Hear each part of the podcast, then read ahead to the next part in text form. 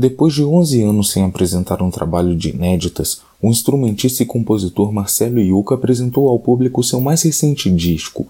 O álbum se chama Canção para Depois do Ódio e traz 16 faixas com parcerias inéditas e participações muito especiais, como a cantora Cel, Cibele e o cantor, compositor, instrumentista e ator Seu Jorge. Diferente do trabalho apresentado com a banda O Furto há 11 anos atrás, esse mais recente disco traz uma pegada menos rancorosa, mas isso sem deixar a crítica que já é marca registrada do músico.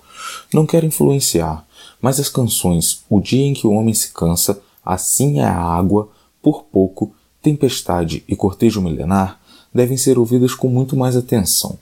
São ótimas canções, o disco todo na real, mas essas merecem destaque. Assim é água e por pouco merecem muito mais destaque. No final do texto estão disponíveis os links para você ouvir o disco inteiro. Clique e confira.